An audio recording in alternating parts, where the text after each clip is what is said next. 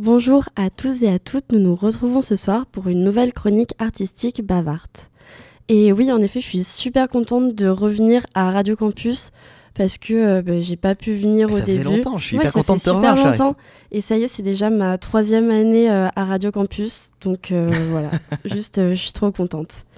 Et j'ai décidé aujourd'hui, pour revenir en beauté, de faire une chronique sur Audrey Hepburn. Cette euh, actrice britannique est née le 4 mai 1929 en Belgique et plus précisément à Ixelles.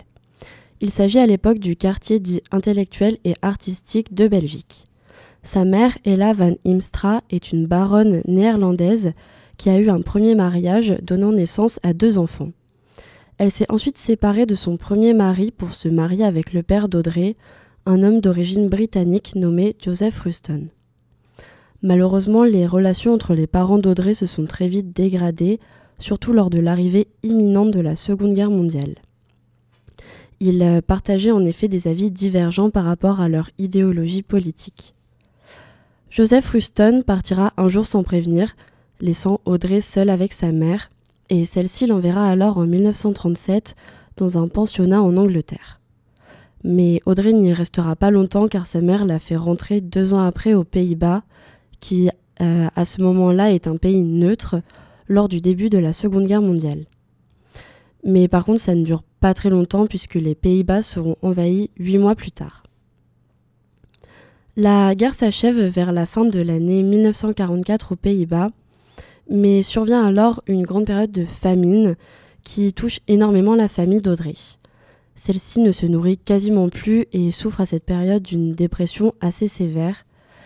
Et euh, elle a souvent été soupçonnée d'avoir des soucis d'anorexie, mais c'est tout simplement qu'elle n'a pas pris l'habitude de se nourrir correctement dès son plus jeune âge.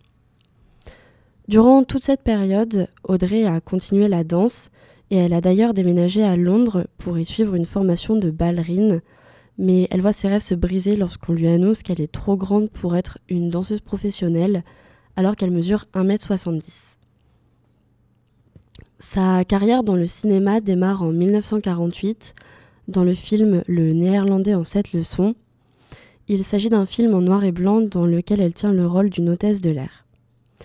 Elle multiplie ensuite les petits rôles entre 48 et 53, puis elle se voit enfin obten- obtenir son premier grand rôle au cinéma. Il s'agit du film Vacances romaines, dont William Wheeler est le réalisateur. Ce film raconte l'histoire d'un amour impossible entre un journaliste et une princesse, et ce film a reçu 10 nominations aux Oscars, et il en a obtenu 3, dont Audrey pour le rôle de la meilleure actrice. C'est alors l'ascension pour la carrière d'Audrey, qui se retrouve dans les plus grands films hollywoodiens, mais aussi dans des pièces de théâtre de grandes dramaturges comme Jean Giraudoux. Elle ne s'arrête pas là puisqu'en 1961, elle revient avec son rôle de Holly Golightly dans le film Diamant sur canapé, soit Breakfast at Tiffany's. C'est d'ailleurs dans ce film qu'elle interprète sa célèbre chanson Moon River. Elle continue ainsi sa carrière cinématographique jusqu'à la fin des années 1960, même période durant laquelle elle se sépare de son mari. Elle a en effet annoncé ne plus vouloir faire de cinéma et s'en tenir à sa vie de famille, mais elle jouera tout de même dans quelques films. Par contre, elle refusera la plupart des rôles qu'on lui propose. Sa toute dernière apparition au cinéma est dans le film Always de Steven Spielberg, sorti en 1989.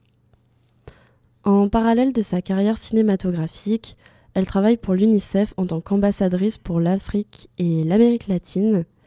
Et euh, elle pensait d'ailleurs avoir contracté un virus en Afrique en 1992 suite à des douleurs d'estomac. Mais on lui découvre en fait un cancer de l'appendice dont elle décédera en 1993. Elle reste aujourd'hui l'une des figures marquantes du cinéma des années 50 et 60. En effet, elle a su allier sa vie professionnelle mais aussi personnelle à une période où la libération féminine est encore assez stigmatisée. On arrive maintenant à la fin de cette chronique. Je vous remercie de m'avoir écouté et je vous dis à la semaine prochaine pour une nouvelle chronique artistique bavarde.